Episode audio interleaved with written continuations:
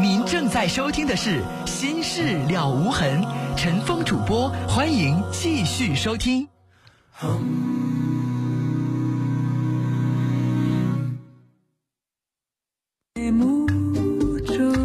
听众朋友，这里是《心事了无痕》节目，欢迎您继续收听，我是主持人陈峰。提醒您，我们节目的网络上的联系方式，喜欢上网的朋友啊，可以首先找到我们节目的论坛，您可以搜索的方式啊，呃，搜索引擎当中直接搜索“陈峰听友俱乐部论坛”。在论坛上，我们提供了四十个 QQ 群啊，还有六个飞信群，我们的听友可以在论坛上互动讨论。另外，陈峰每天都会登录的微博。您可以直接搜索陈峰微博，早晨的晨，风雨的风，或者是新浪微博当中直接搜索 DJ 陈峰，A B C D 的 D，J K 的 J，早晨的晨，风雨的风。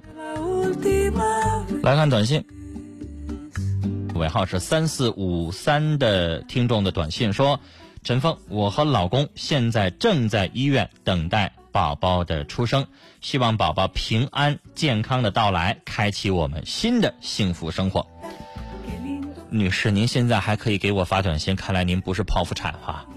那接下来宝宝降生对您来说也是非常重要的时刻啊，那一刻对您来说会非常的痛苦。希望你们两口子一起努力啊，让孩子这个在这一天中当中到来。我们的听众跟你一起见证。接下来我们要接二号线电话，你好。喂，你好，是陈峰老师吗？我是陈峰，你说。嗯。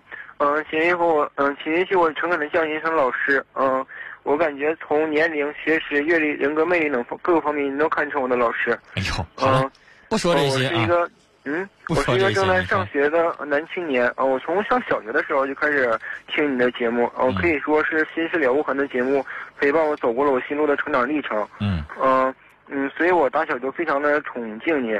嗯，我就是先，嗯，直接说一下我的问题吧，就是。我有一个关于就是朋友之间交往的问题，然后挺困扰我的，总想找个人倾诉一下。好，嗯，然后嗯，我就是原来每这个人就是每天活得开开心心的，就是也没那么多心眼。然后凭着自己就是在学习上的努力，从一个偏远的小乡镇被特招了咱们省城，嗯，上高中，而且就是我感觉是最好的高中之一了。可以说在学习上我遇到困难就是从未就是服输过，但遇到这个情字我却感到迷茫，就是跟同学之间交往，嗯。就是特别感到特别的迷茫，呃，就是陈峰哥，我在那，陈峰老师，我在那个初中的时候是班里的班长，而且那个班里有一个女同学，就是长相，嗯，长得特别漂亮，而且学习仅次于我，也许我感觉可能是才干和相貌，就是彼此都感到钦佩吧，嗯，所以我们彼此都产生了好感，就是至少我是这样的。不过我却一直明确着自己的嗯奋进目标。我曾对他说过，既然我们是在春天，就不要做秋天的事情。所以我们一直保持着正常的朋友的关系，嗯，从未所谓的表白过。就是学习上，我们一直都在嗯努力的互相帮助着。嗯，他对我也很好，我们共同进步。嗯，平日里我们可能比别的好朋友走得更近一些。但我可以肯定的说，我们没有任何不光彩的事儿。就是嗯，在这点上我感到问心无愧。嗯，高中以后呢，由于我到外地上学了，所以我俩不得不分开，就是为了各自的前途着想嘛。就是高中以后，我们愿以就是普通的好朋友的关系保持着联系，然后我一直把自己的学习各种学习笔记啊、错题本或者是学习资料都给他带回来。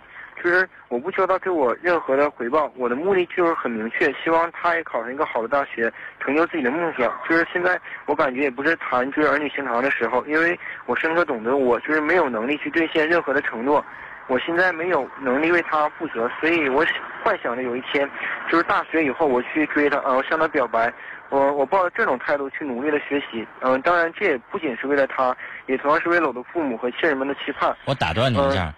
你你前面有个稿子吗？嗯，对对的，嗯，你照着念的是不是？呃，对的，嗯。你能把那稿子扔了，然后你自己说吗？嗯，可以。我我现在我觉得你现在像拿一个报告在给我这做汇报，你知道吗？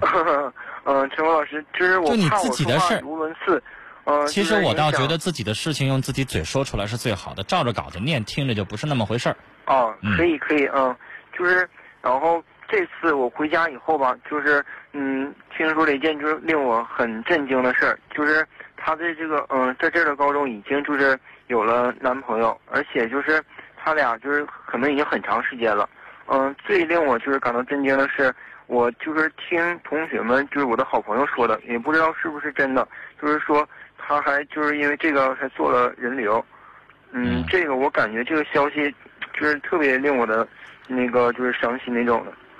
嗯，我就是感觉他一直都在骗我，就是在利用我那种，就是我只只是成为他学习上的一个工具，就是，就我感觉，呃，我挺喜欢看那个就是金庸的小说《倚天屠龙记》的，我感觉就是现在他就像是那里头那个就是纪晓芙是那样的，然后我就是那里头那个就是武当武当派的那个剑剑侠一样，就是，就感觉很凄惨的那种感觉，就是我感觉我被欺骗了。嗯。嗯，陈峰老师，就是我就不明白为什么，就是他会在一年之内就变成这个样子，就是为什么，就是他就是这么不自重呢？我想问你，嗯，你想怎么样呢？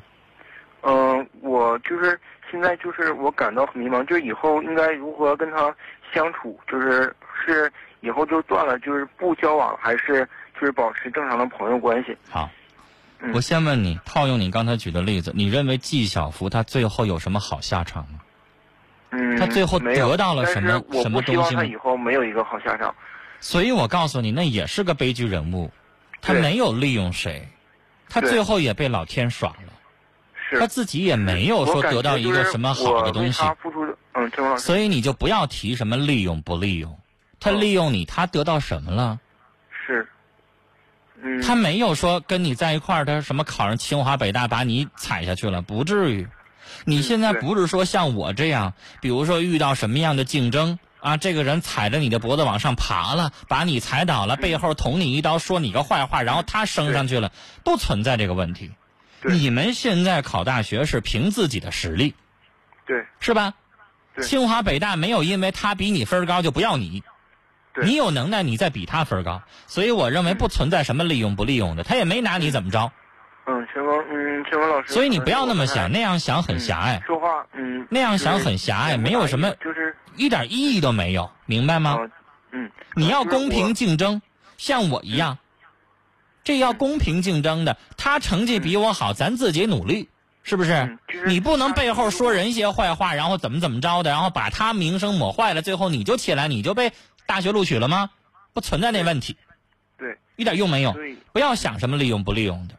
至于你刚才提的第二个问题，什么交往不交往？你们俩以前就交往了吗？也没有吧。嗯，你从初中呢你只是对他有好感，你们俩怎么样了吗？没有吧。嗯。你们那叫谈恋爱吗？也不叫吧。对。只不过就是你对某一个异性的女同学有好感，你们俩也没怎么样。也没在一起，也不叫真正的谈恋爱。至于说你说的以后交不交往，我认为之言之前也没有什么谈恋爱的过程，也没开始过，何谈结束呢？嗯，是吧？只不过你认为这个人啊，他的整个的人生轨迹走的有点偏了。对，才十几岁就开始做人流了。你已经不屑于跟他为伍了，你可以不跟他联系。可以强调一下吗？因为这个我是从同学嗯方面就是听到的这个消息，我也就是嗯嗯多次的认证过，但是我感觉这个小伙儿，我打断你，你要说什么，你肚子里想什么，大家都明白，用不着耽误时间去解释。嗯，你跟人家没有怎么样，人家也不是你女朋友，现在的事情摆在面前的就是他跟别人上了床了。我能插一句吗？你让我说完行吗？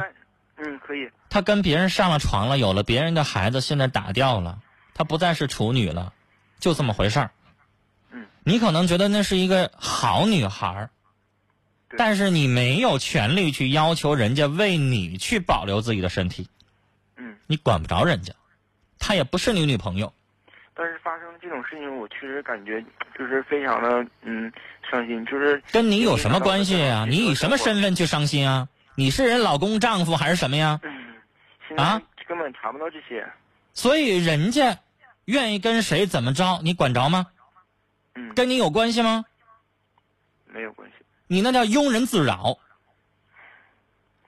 人家女孩子长得漂亮，人身边有一些男孩惦记，正常的。像你这样庸人自扰的，可能也不止一个。但是你要明白，你自己好好想想，你以什么身份你去伤心难过呀？你以什么身份你去要求人家呀？说难听的，人家现在十八九人跟谁上床，你管着吗？人父母没操心的，轮得到你吗？你是人什么身份？你是真跟人家欠了什么东西啊？你是人丈夫啊，还是人答应做你女朋友了？什么都不是，对不对？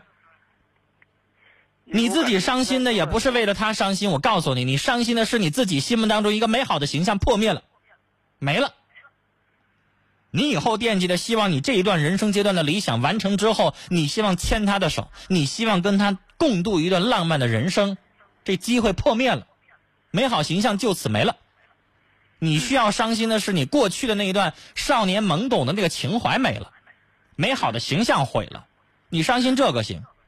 至于人家怎么着，轮不到咱们教育，轮不到咱说，人是好女人坏女人跟咱也没有关系。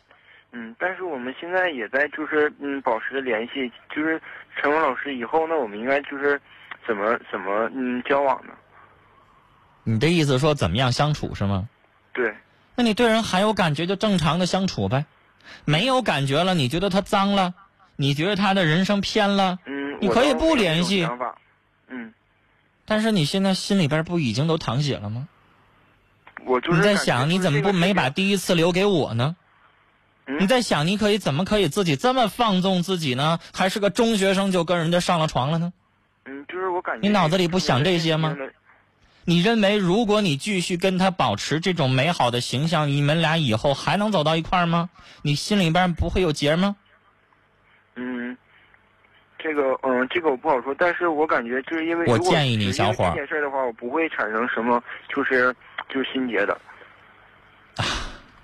啊，你都已经憋了这么晚给我打电话了，嗯，谈的就是这事儿，你还在那说你没有心结，没有心结，你跟我聊什么呢？啊，没有心结，你就没有必要这么正式的给我打电话，然后还写个草稿，还给我念，这不叫心结，叫什么呀？你承认也好，不承认也好，小伙。这就是你晚上夜不能寐，睡不着觉要寻思的事儿。嗯，这就是你心里边的一个结，不管怎么叫，你都很在意。嗯，所以我告诉你，你可以继续跟他保持男女同学的关系，但如果你真正跟他谈恋爱，你可能走不过这走不过去这个坎儿。可能你到了我这个年纪，你经历过那么多事儿了，你可能不在乎人家是不是处女，但是小伙儿。你的第一次谈恋爱，你要跟他在一起，你就瞎了，何苦呢？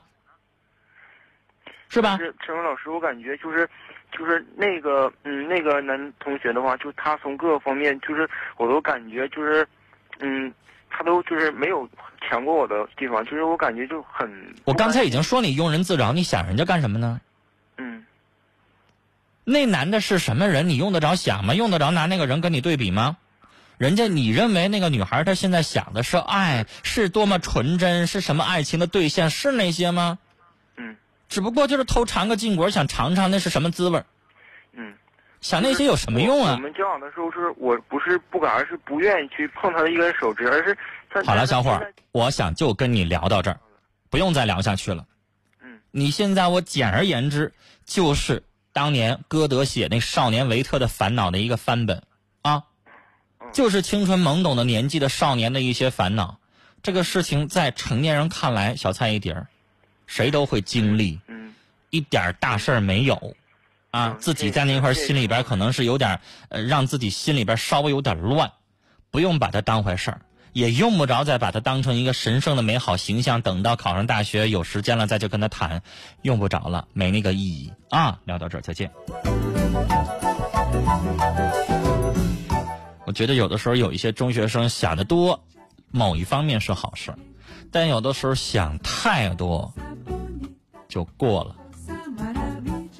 年少的时候有一些心事是对的，想太多会给你造成很多不必要的烦恼。这样的女孩子还在她身上浪费时间、浪费那些思想，还自己拿那个跟她上过床的男人去比什么呢？有什么意义呢？只有在你中学的这个时候，你会觉得这是让你放不开的一种非常大的煎熬。过去那段时间，等你走上了更大的一个舞台之后大学有更多的可以让你去心仪的女孩到那个时候你就把这事儿彻底的忘了。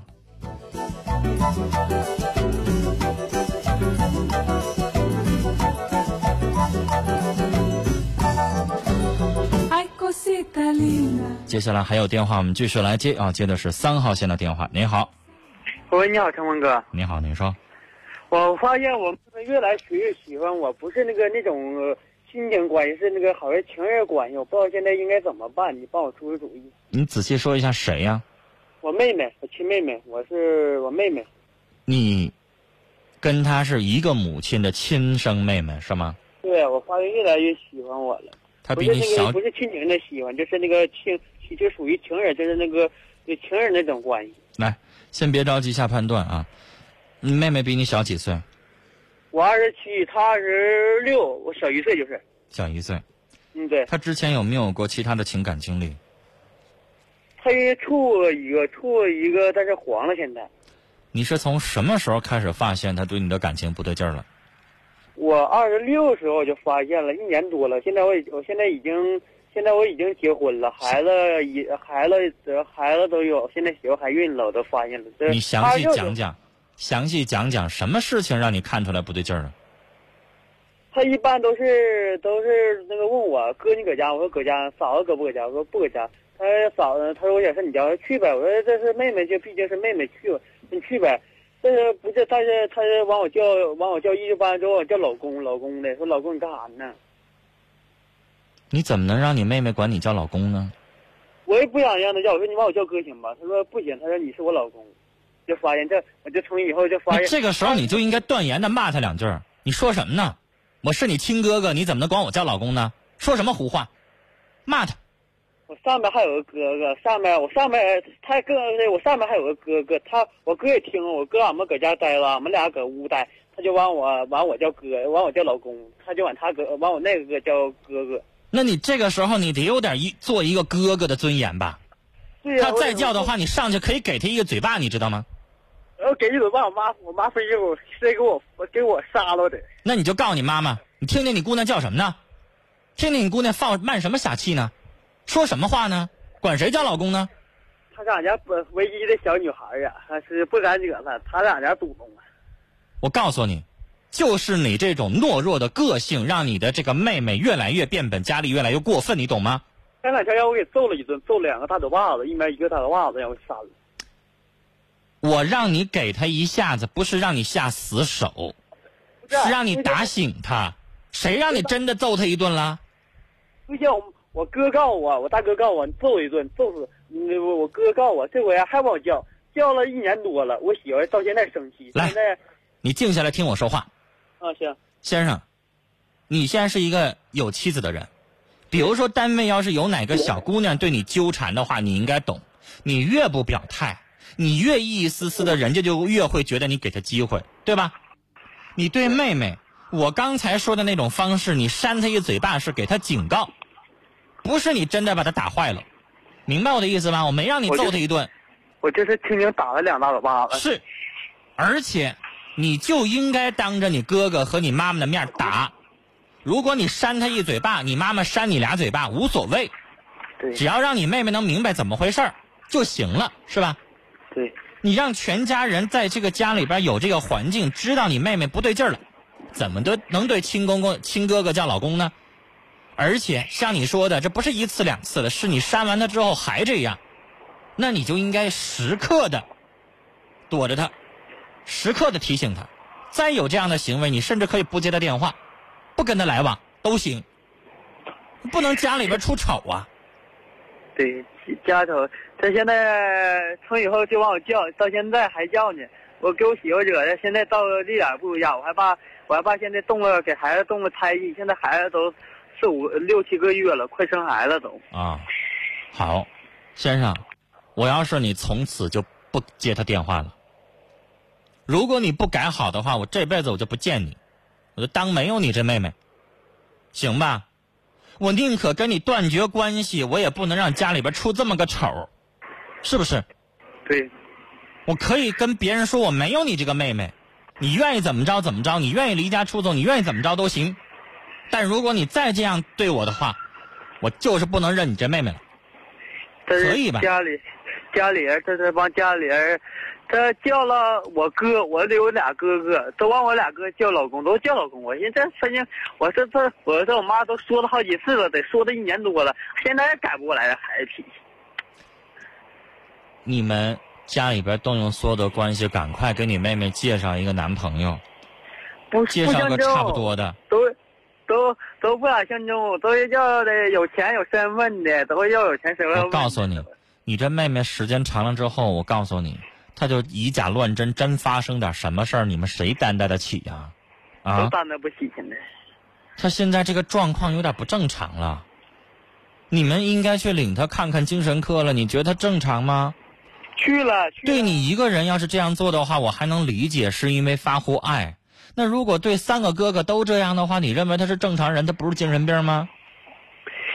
啊，他这样做的话。我问你，谁给他介绍个男朋友？到家里边这么一打听，邻里街坊他不知道啊。慢慢一打听，这姑娘谁敢要啊？啊，跟自己哥哥都这样，谁敢要这样的女人呢？正经不正经啊？是不是？而且继续这么叫下去的话，你最后你不得妻离子散吗？像你说的，你媳妇现在怀了六个月的身孕，她现在要真动了真气、动了胎气的话，怎么办？先生，劝你这家还是别毁了。啊，没事别跟你这个妹妹有任何的接触了，电话不能接，人不能见，不能回这个家。他什么时候这病治好了？什么时候一个人搬出去了，有自己的家庭了？如果正常了，你可以在你妻子陪同的情况下见他，也不能单独见。你这个妹妹，我现在只能认为他是精神病。如果他是精神病的话，我们还能够稍微理解一下。不是精神病，自己不找对象，家里边三个哥哥挨个叫老公，这什么人呢？啊，你妈妈不得成天愁死？这样的人绝对不能有任何的软或者是任何的善良去对待了。这样的人就得全家一起起来，强硬的对待他，甚至可以逼着他出去打工，然后去接触别的男人，不能够在家里边这么待着了。而且我想跟你说，从心理成因的角度，我不认为你的妹妹是临时性的表现。家里边三个哥哥，就一个女孩，一个妹妹，从小长大这样的环境的养成，没准你的妹妹从小就会有这样的心态，只不过过去小不好意思表白，现在呢，因为感情可能也没成，一个人单汁儿，我喝出来了。我也不要那个脸面了，我就这么说了。反正妈妈溺爱她，也不能把她怎么样，就这么一个老姑娘。但印柔印柔这样的去去发展下去，成什么事儿了？乱了套了。劝你那俩哥哥啊，你们这哥仨别往这家回。有你妹妹，你们就不能往这家回，要不然真出点什么乱子，可就谁也弥补不了了。聊到这儿了，再见。来，节目最后我们再来看一些听友的短信内容。尾号是九幺八九的听众说：“我想告诉刚才的男孩，你是在这个女孩身上放了太大的期望，所以你现在会非常失望，因为人家曾经做过人流，她不是你的私有财产，她不是属于你的，人家有自由。我劝你好好学习吧，别想些没用的。”一九八九的听众说：“从刚才的那个男孩子谈的话当中，我想问，学生想的是什么？倒像是你提的武侠小说当中提到的令狐冲喜欢师妹，人家未必喜欢他呀。其实这些年，我倒认为是你在利用女生，因为你在精神上霸占，用她去调和你自己的精神生活。人家早恋不对。”但是你心里也不对。这位听众的观点很有个性啊，这是一九八九的听友的短信。一九五八的听众说，刚才打电话这当哥哥的也不行啊，还好意思说这种事儿呢？你没长脑子吗？你就没想想你自己这一出一出的，是不是让这事情？更恶化了呢。